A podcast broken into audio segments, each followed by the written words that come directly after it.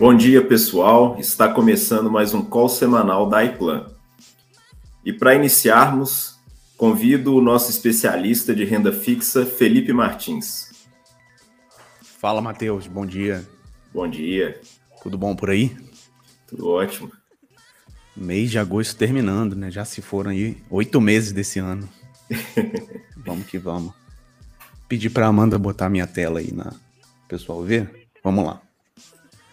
Vamos passar algumas atualizações de mercado, até porque aconteceram algumas coisas diferentes nessa semana, principalmente aqui com relação ao que a gente monitora da renda fixa.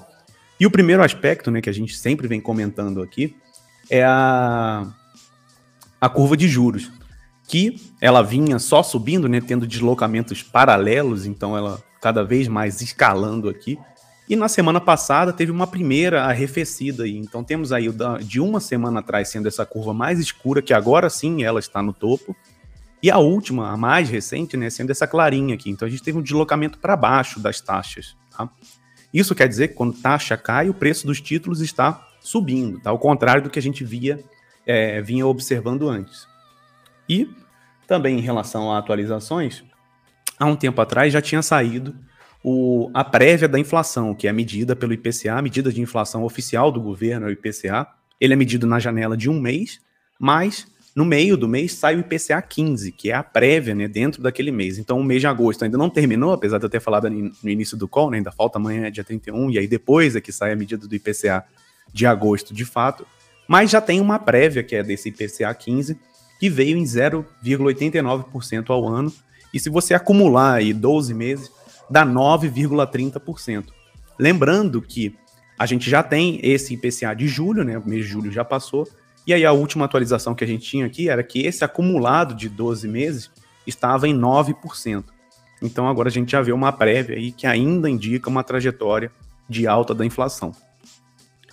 E aqui também, como a gente também costuma atualizar, normalmente essas curvas andam junto, né? Essa aqui é a curva de juros reais medida pelas NTNBs, o título do Tesouro Direto ou para os institucionais, né? O título do Tesouro que paga inflação medida pelo IPCA, aquela que a gente acabou de falar, mais uma taxa que a gente chama de taxa real. Por quê? Porque ela está em cima da inflação.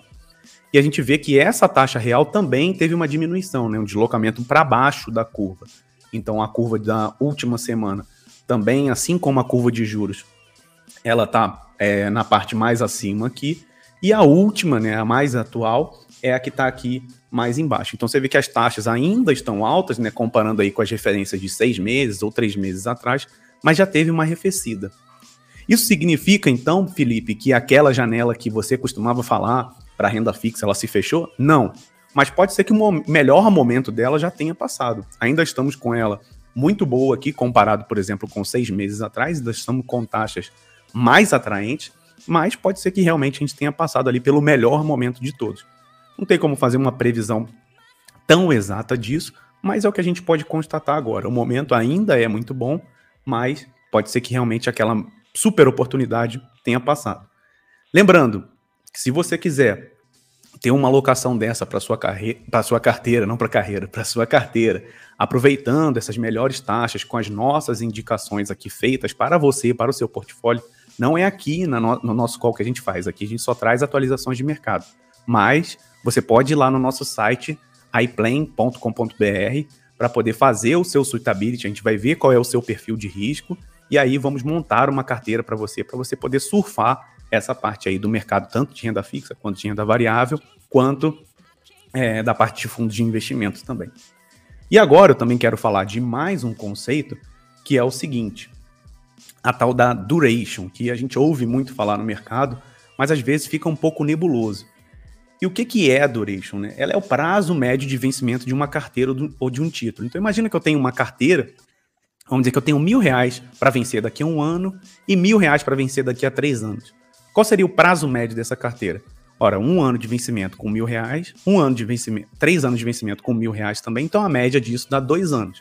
Se eu for desbalanceando isso aí, colocando mais para o curto prazo ou mais para o longo prazo, eu vou ter que fazer uma ponderação para poder achar esse prazo médio. Mas o mais importante da duration não é nem a gente saber o valor dela, mas é entender que ela é uma medida de risco. Por quê? Porque ela diz a, é, quanto tempo que você vai ficar exposto nesse mercado, quanto tempo você vai ficar exposto naquela sua carteira ou naquele seu título. Então, lembre que eu já tinha mostrado isso aqui antes e comentei hoje também, que quando a taxa cai, o preço do título sobe. E o contrário também é verdadeiro. Quando a taxa sobe, o preço do título cai. Então, o efeito da duration nisso aqui, ele é muito pronunciado e eu vou mostrar aqui para frente para vocês. Eu peguei essa curva aqui de juros reais e aí eu dei o zoom nessa parte aqui, ó, na alteração que teve aqui nessa última semana e só para esses títulos aqui com vencimento é, perto aqui de 2031. Então vamos lá dar uma olhada nessa aproximação da curva. E aí vejam aqui, ó, eu tinha um título que vencia ali é, perto de 2030, ele estava pagando 4,83 e o que vencia aqui em 2035 estava pagando 4,86. As taxas desses títulos elas caíram a mesma quantidade que a gente chama de bips. Eu não posso falar que é 0,26%, pela diferença aí na matemática, até por, por causa disso, que quando tem eleição lá e o candidato sobe ou desce nas pesquisas, eles falam, ah, subiu dois pontos percentuais, não fala que subiu 2%. Mas vamos lá, aqui a gente no mercado a gente chama em bips. Então você vê que daqui do 4,83 para 4,57, ele caiu 0,26 ou 26 BPS. E a mesma coisa aqui do 4,86 para 4,60. Então você vê que o deslocamento em taxa que eu deixaria de ganhar, ele é o mesmo. Porém, o efeito no preço do título, então se a taxa caiu, o preço do título tem que ter subido, correto? O efeito no preço do título ele é mais pronunciado no título mais longo. Então aqui esse título ele se apreciou em 2,11% e esse outro aqui ele se apreciou em 2,72%. Por quê? Simplesmente porque esse outro aqui tem um vencimento mais longo, ele tem uma duration mais longa, então é uma medida de risco. Aqui a gente pode até olhar e pensar que não é uma medida de risco, porque a pessoa ganhou grana, né, teoricamente, se tivesse feito essa operação aqui, considerando valores líquidos. Mas, da mesma forma como a taxa caiu nessa semana, né, a gente estava vendo desde os últimos seis meses a taxa subindo. Então, em vez do título ter tido apreciação, ele teria tido uma depreciação. Então, é por isso que a gente olha para a duration como essa medida de risco. Ela é bem importante você saber qual que é a duration da sua carteira, ou ter uma noção, pelo menos, quando você está comprando um título, que se você está aplicando em títulos mais longos, você está realmente mais exposto ao risco. E dependendo do título, e aí eu vou trazer aqui em outros calls, você tem é, oscilações, né, volatilidade que são dignas da renda variável, se forem títulos muito longos, como por exemplo, lá no Tesouro Direto tem título para 2055. Então é daqui a 34 anos. Então é muita coisa, né? Vamos ver os dois últimos anos aí, 2020 e 2021. Quanta coisa não aconteceu já? 34 anos é muita coisa para frente. Então é muito risco que tem nele, mas também se tem muito risco, pode ser que tenha muita rentabilidade. Então as, a volatilidade, mesmo na renda fixa, ela pode ser muito alta. Existe eh, forma de a gente medir isso? Sim, mas é importante você saber que só olhar para o vencimento, que é uma informação que está fácil né, no título, você sempre vai ver isso no título da renda fixa, só você olhar para o vencimento, você já tem essa noção. Vencimentos mais longos trazem mais volatilidade, trazem mais risco, provavelmente mais rentabilidade. E vencimentos mais curtos, se você quer aplicações que realmente sejam mais seguras, para uma reserva de emergência, ou que você vai realmente resgatar em pouco prazo, porque você vai usar ela, já tem um plano para poder usar daqui a um ano, daqui a seis meses, aí realmente você não vai ver tanta oscilação assim. Beleza? Deixa eu ver se tem mais alguma coisa aqui. Não, era só isso mesmo. Pode tirar aí minha tela, Amanda, por favor. Então, pessoal, feita aí a atualização do mercado, né, com relação à inflação e dado aí mais um conceito para vocês em relação é, à renda fixa, para que vocês fiquem bem atentos, né, saibam o que, vocês estão fazendo. Se quiserem ajuda, mais uma vez, a gente está aqui para isso. Então, entra lá no nosso site, iplane.com.br, conversa lá com o nosso chatbot, e aí você vai ter uma mentoria marcada com você, pra gente, com a gente, para você, para que a gente possa realmente entender qual é a sua situação financeira e aí recomendar uma carteira de investimentos adequada para os seus objetivos e também para o seu perfil de risco. Beleza, Matheus? Beleza? Beleza. Obrigado, então, Felipe. Obrigado, boa semana para todo mundo. E agora eu convido o nosso especialista de renda variável, Felipe Garran. E aí, Matheus, beleza, meu? Beleza, Felipe. Então tá bom. Vamos lá então. Puder compartilhar minha apresentação, ela sempre dá um apoio visual aí pra gente. Vamos lá então. É...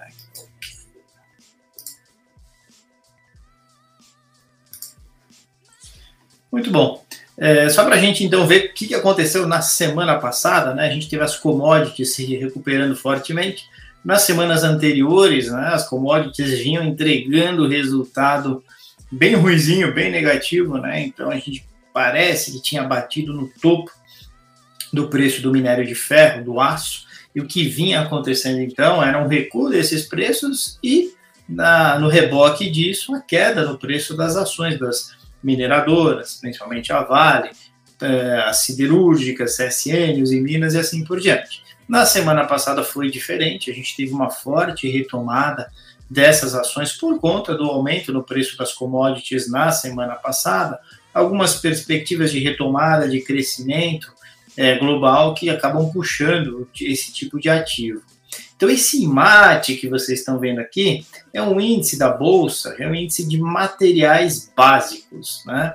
Então, quando a gente estiver falando de crescimento no preço das ações das commodities, né? de novo, Vale, CSN, Uzi Minas, Gerdau, Suzano, papel e celulose e assim por diante, esse índice vai puxar fortemente. Subiu 5% na semana passada.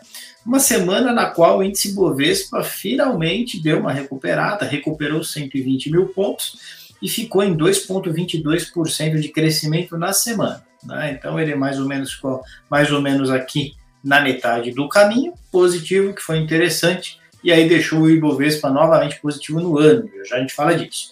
E a gente teve as BDRs, né, o índice de BDRs caindo 1,74%, fortemente por causa da queda do dólar. Então, nessa semana aí que passou, o dólar ele caiu algo entre 2% e 3%, puxando então a valorização das BDRs para o campo negativo. Lembrando, quando a gente investe em BDRs, a gente ganha dinheiro quando as ações lá fora sobem e quando o dólar sobe também. Agora, quando o dólar cai, isso joga contra você que está investindo em BDRs. Então, as ações do mercado americano na semana passada subiram levemente, mas a queda do dólar foi uma queda forte e isso fez com que o investidor brasileiro que investe em BDRs tivesse nessa semana passada essa rentabilidade negativa de 1,74%. Outro destaque é, negativo foi esse índice, esse ICOM. ICOM é o índice das empresas de consumo da Bolsa.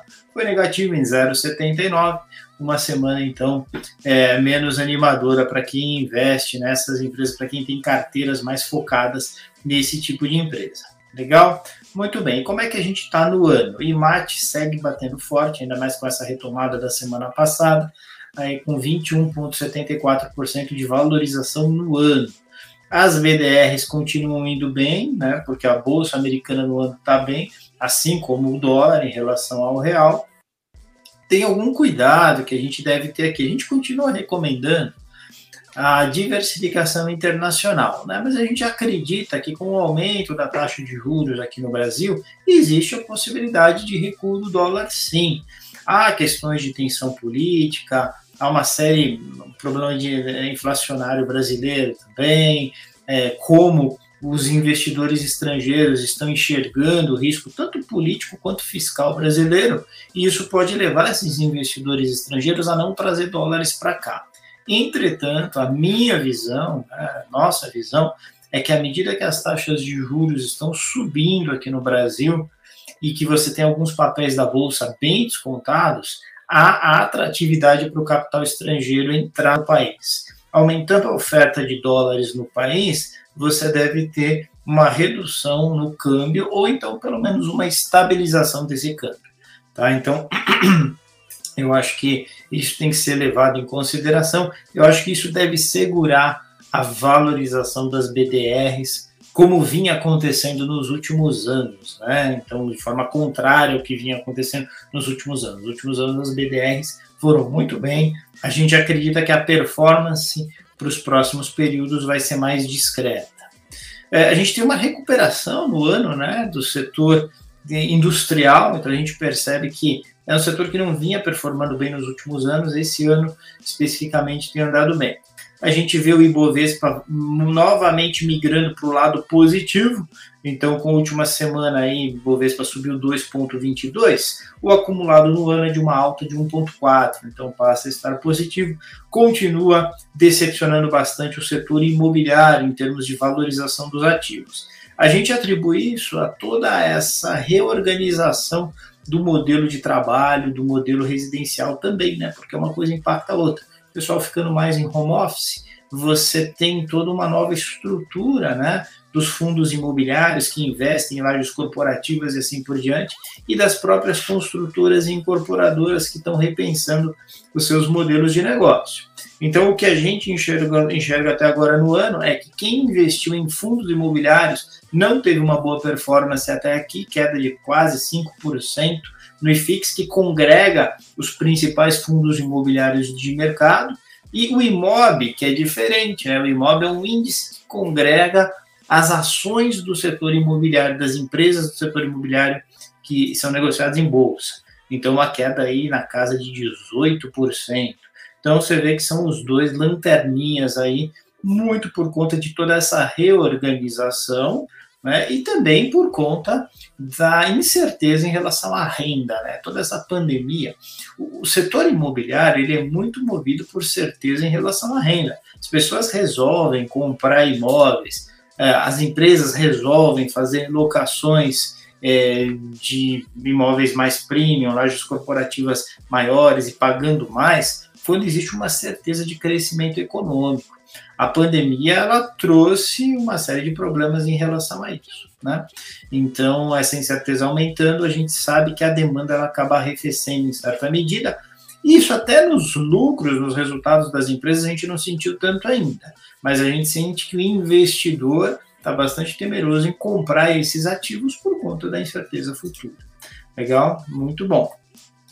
Quando a gente olha aqui os últimos cinco anos, que eu, é, desculpa, esse aqui é o último ano, mas é risco no eixo X e no eixo Y o retorno, né? Como a gente pode ver, né, geralmente quando investimos naquela, naquele mate, né, que é o índice de materiais básicos, de commodities, a gente corre um risco maior. Quando eu digo corre um risco maior, é aquela medida de volatilidade, quanto sobe, quanto desce mês a mês, semana a semana, dia a dia. Então, eu, por exemplo, esse IMAT, né, que tem muito a ver com o preço das commodities, ele sobe para caramba, cai para caramba, sobe para caramba, cai para caramba. Então, ele tem uma vol aqui próxima a 26, 27%, uma vol alta.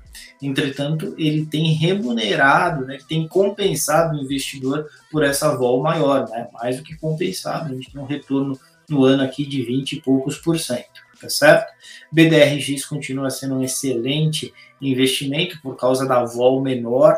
Essa vol menor é porque o que acontece? O mercado americano tem menos volatilidade e também o dólar contrabalanceia essa volatilidade. Então você acaba tendo uma boa fonte de diversificação de carteira justamente por causa disso. Reduz o risco e dá uma puxada nessa rentabilidade, pelo menos é o que vem acontecendo no ano. Legal e fix aqui, como a gente tinha mostrado, rendimento abaixo de 5%, uma vol baixa, mas não adianta muito se você tem um rendimento nessa magnitude. Legal? Muito bom. Só lembrar vocês do seguinte, qual que é o nosso trabalho aqui na Eplan? Nosso trabalho é montar uma carteira para você, por exemplo, aqui. Se você é um investidor agressivo, que topa uma volatilidade maior, um risco maior, por exemplo, entre 20% e 25%, a nossa busca é por montar uma carteira aqui, que esteja acima do rendimento médio para esse nível de risco. Então, essa linha pontilhada é o rendimento médio para esse nível de risco. A gente vai sempre buscar montar carteiras aqui. Se você é um cara que quer correr pouco risco, tudo bem, você vai ficar aqui, mas a gente vai puxar a sua rentabilidade para cima dessa linha. Né? Para esse nível de risco, o máximo de rentabilidade que a gente pode oferecer para você e a gente sabe fazer isso com bastante sucesso. Então entra lá no site da iPlan, faz o seu suitability, vira cliente nosso, que a gente vai mostrar para vocês de uma forma muito próxima as melhores rentabilidades de renda fixa, renda variável, multimercados e assim por diante. Ok? Legal, muito bem. É, no final das contas, né?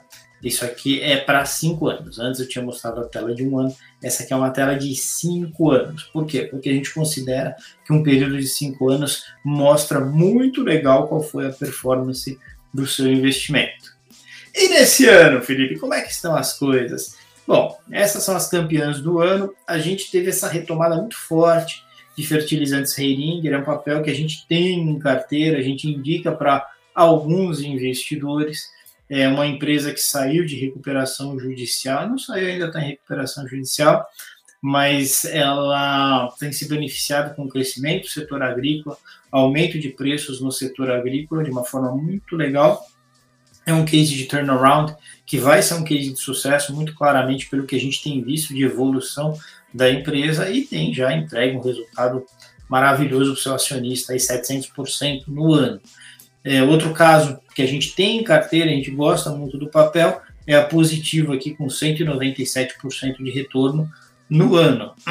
São dois casos de empresas que não vinham tão bem, mas que deram uma virada muito forte nos últimos períodos. A gente precisa lembrar o seguinte: quando a gente investe em empresas que já estão indo muito bem, normalmente você vai lá e paga caro naquela ação.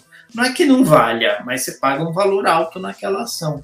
Então a sua chance de ter grandes ganhos é menor do que quando você pega uma empresa que não estava indo tão bem, mas você tem essa perspectiva de virada. E é isso que a gente consegue fazer com bastante frequência, que a gente pega empresas que estão dando aquela virada, que a gente percebe que já mostram uma melhoria muito grande na sua gestão e nos resultados, e aí o upside, a chance de ganhar dinheiro comprando barato e essa ação se valorizando é muito grande. Então fala com a gente a gente não pode dar recomendações de uma forma genérica, a gente só dá recomendações quando a gente te conhece, a gente sabe o seu perfil de risco, a gente sabe a diversificação da sua carteira. Então entra lá no site da iPlan, entra em contato conosco, que a gente te pega pela mão e te ajuda a conseguir um pouco dessas rentabilidades aí para multiplicar pesado o seu patrimônio.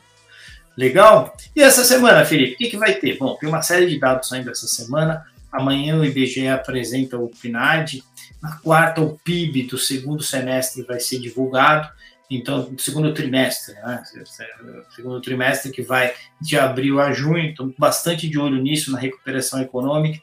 Na quinta, produção industrial de julho e IGPM. Então, são dois dados muito importantes, principalmente o IGPM aqui, a produção industrial de julho também, né? Porque vai mostrar para a gente o nível de retomada, isso impacta muito a renda variável. A gente tem uma preocupação forte com inflação nos últimos tempos, então o IGPM ele mostra a inflação principalmente no atacado, então a gente está monitorando isso fortemente. No cenário externo, né, a gente teve uma, um pronunciamento que caiu muito bem nas bolsas mundiais, né, então Jerome Powell, secretário do Fed, ele a, afirmou né, a redução na compra de títulos do governo, ele comprando menos títulos do governo, põe menos dólares no mercado. Então ele disse: agora vamos começar a segurar porque tem risco inflacionário. Mas a gente não tem pressa para aumentar juros. Se não vai aumentar juros lá nos Estados Unidos, o capital da gringaiada continua no Brasil, continua na Turquia, na África do Sul e uma série de outros lugares. Tá certo? Então isso foi muito positivo para a Bolsa brasileira e, na verdade, para todos os ativos brasileiros e de, outras, eh, de outros países. Resultado de vendas de imóveis sai hoje, isso é muito importante para a gente monitorar como está a recuperação americana. Lembra que se a economia americana vai bem, a economia da grande maioria dos outros países tende a ir bem também. Na sexta-feira, a gente tem os dados de geração de emprego nos Estados Unidos, esperam-se 750 mil novas vagas criadas. Por que, que é importante? Se está criando novas vagas de empresa forte, isso quer dizer que a economia está retomando. Um ponto de atenção é que a economia retomando muito forte, você pode ter um aumento de taxas de juros rápido lá nos Estados Unidos que levaria o capital para lá. Então você vê que mercado financeiro não é uma coisa tão trivial, as coisas são interligadas, mas com a experiência a gente vai aprendendo a lidar com elas. E finalmente, a variante Delta vem causando um aumento significativo de casos na Austrália e na Nova Zelândia. Então, lá em Auckland, na Nova Zelândia, principal cidade da Nova Zelândia, o pessoal já decretou lockdown novamente. É, então a gente está com um olho nisso, né? Quanto que essa variável delta pode afetar o crescimento econômico?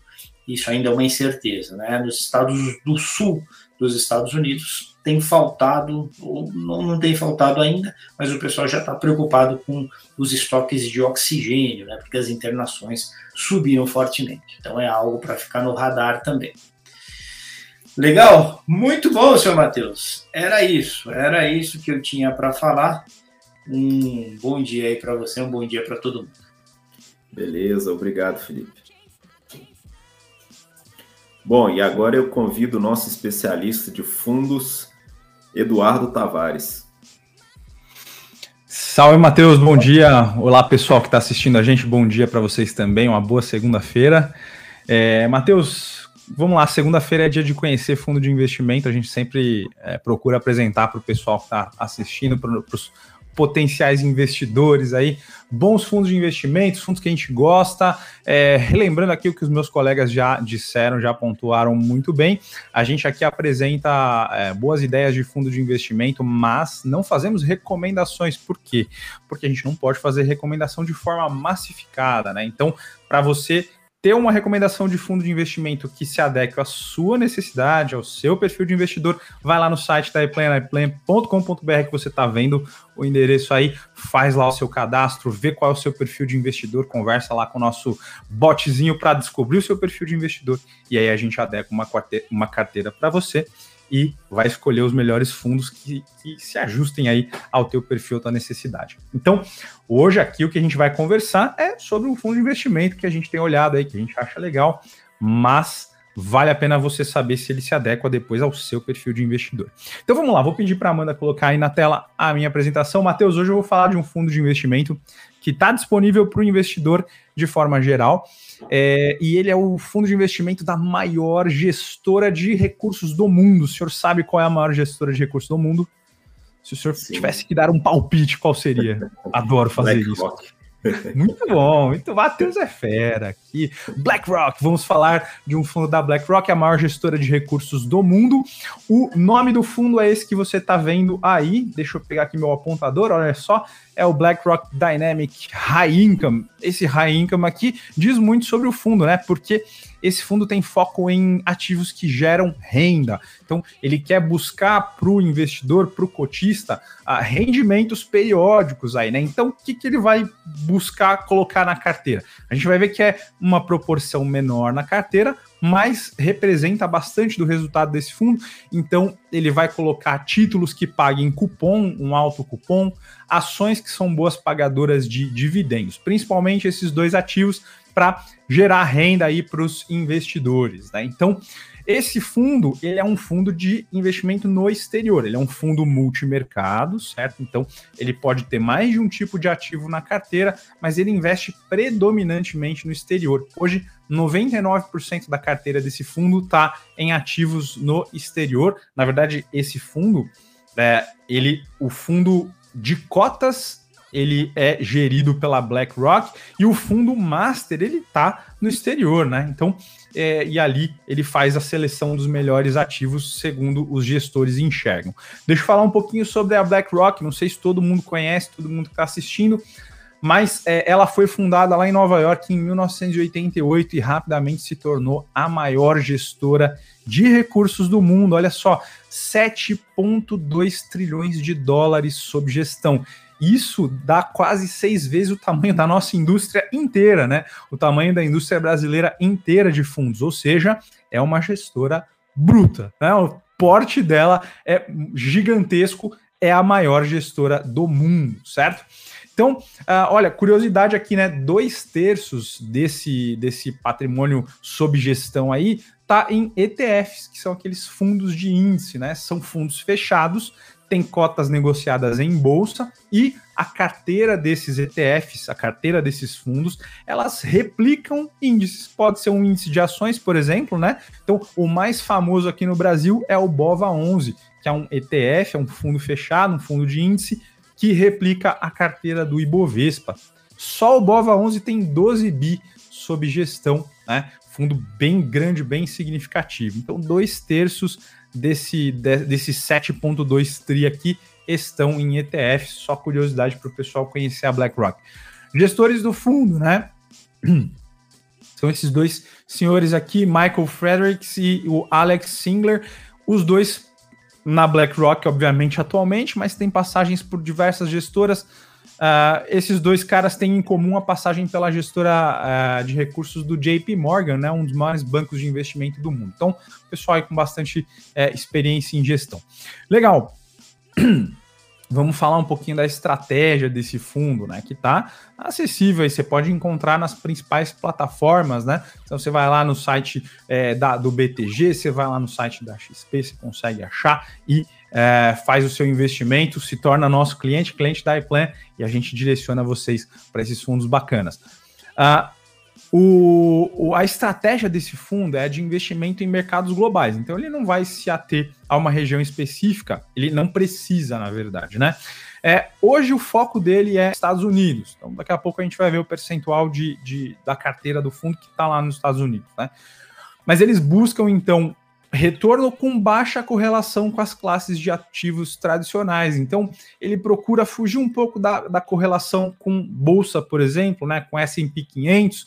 Ah, e só lembrando, né, o que, que é correlação? É uma, é uma propriedade, é uma característica estatística é, que, se for muito alta, então se a correlação entre dois ativos for muito alta, o, o, o, comportamento deles vai ser parecido, né? Então, se um ativo tem alta correlação com o outro, se um ativo sobe, o outro também sobe, mais ou menos na mesma proporção.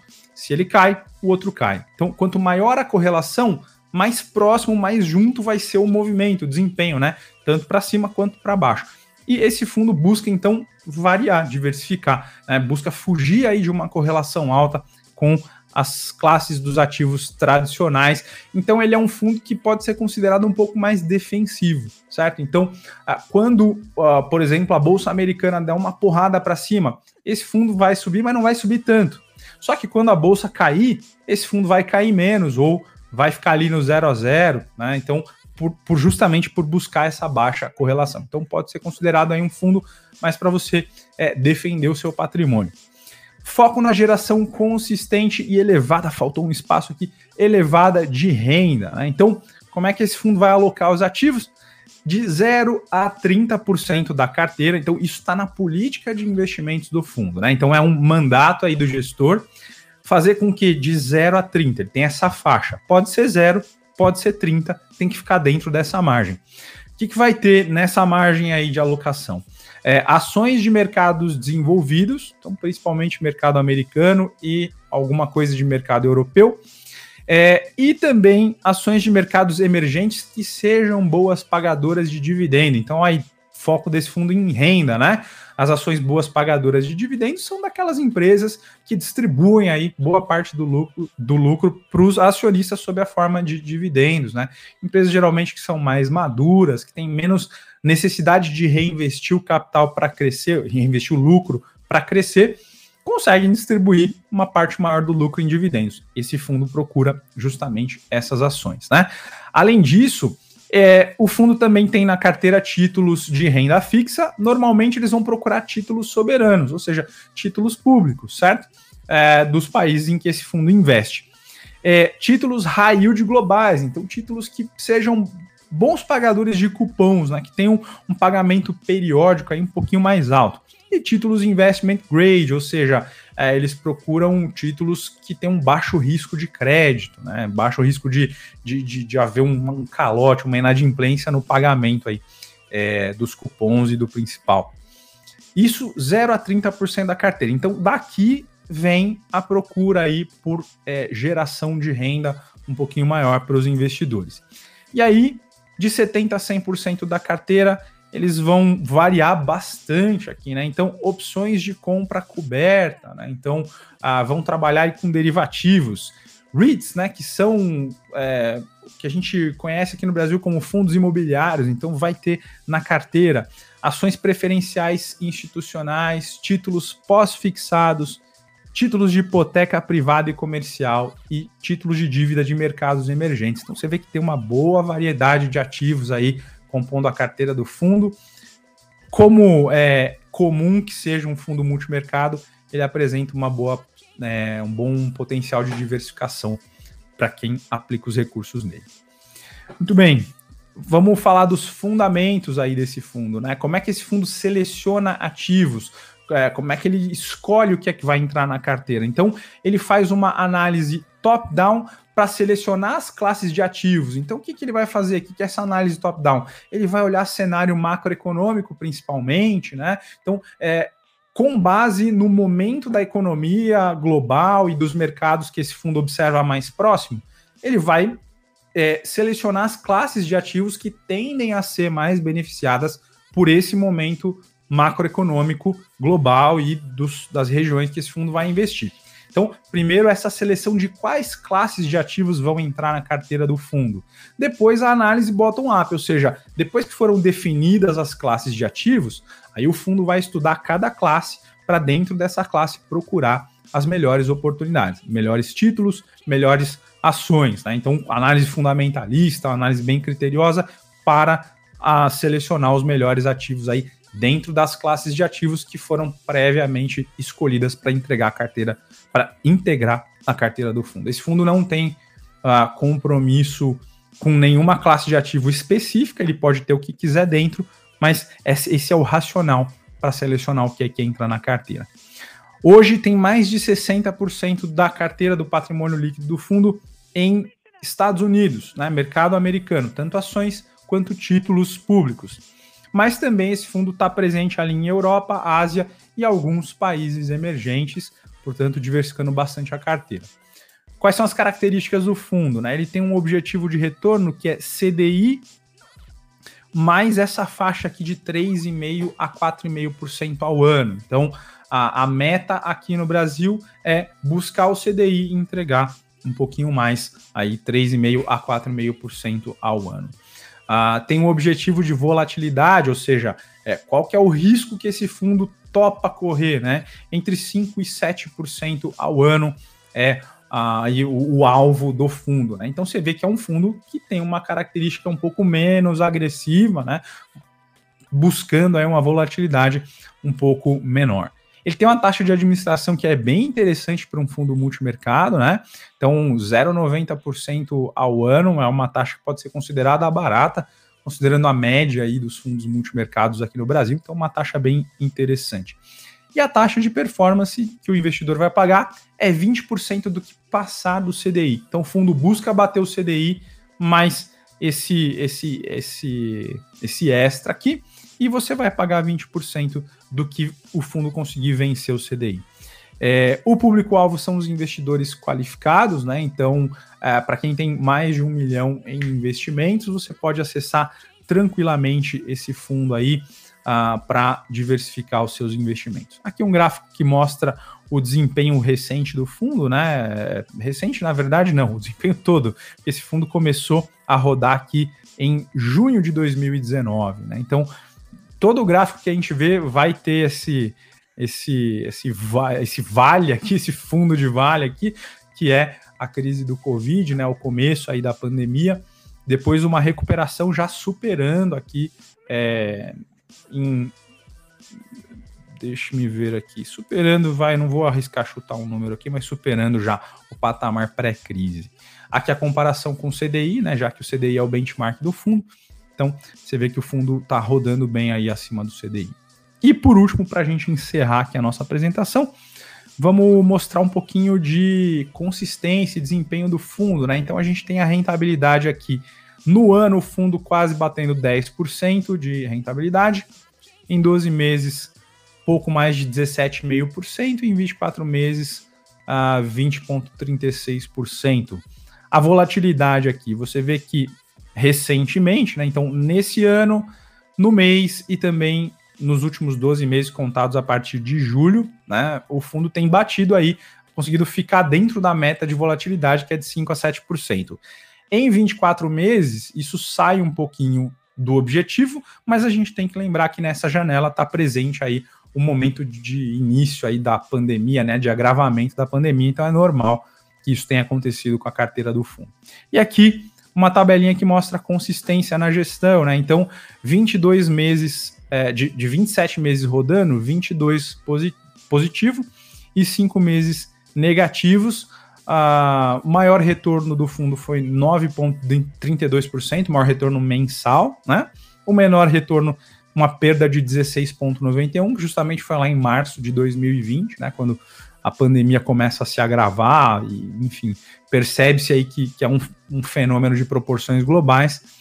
E aqui a consistência em relação ao benchmark, né, 22 meses acima do CDI, conseguindo bater o CDI, e 5 meses abaixo do CDI, certo? Então, tá aqui o fundo da BlackRock disponível é, para você investir. Você é nosso cliente da iPlan. Se quiser conhecer melhor esse fundo, se quiser que a gente monte uma carteira de fundos para você, vem bater um papo com a gente, entra lá no nosso site, faz lá o seu, é, o seu, seu suitability, né, sua, seu perfil de investidor que aí a gente monta uma carteira e, por que não, podemos incluir esse fundo aqui se você gostou dele, se ele é adequado ao seu perfil, tá bom?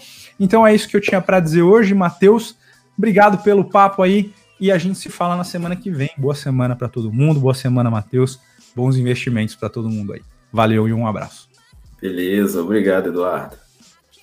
Bom, como foi dito pelos nossos especialistas, esse call não representa uma indicação de investimentos se você quiser de fato ter essa indicação, esse acompanhamento personalizado, convido novamente a entrar no nosso, no nosso site www.iplan.com.br.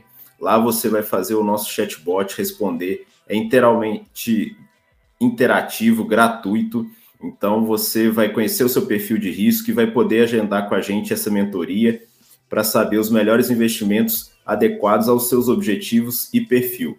Então, pessoal, se você gostou, compartilha, dê o seu like, é, convide seus amigos para assistir esse call semanal. E qualquer dúvida, sugestão também, entre em contato com a gente e até uma próxima.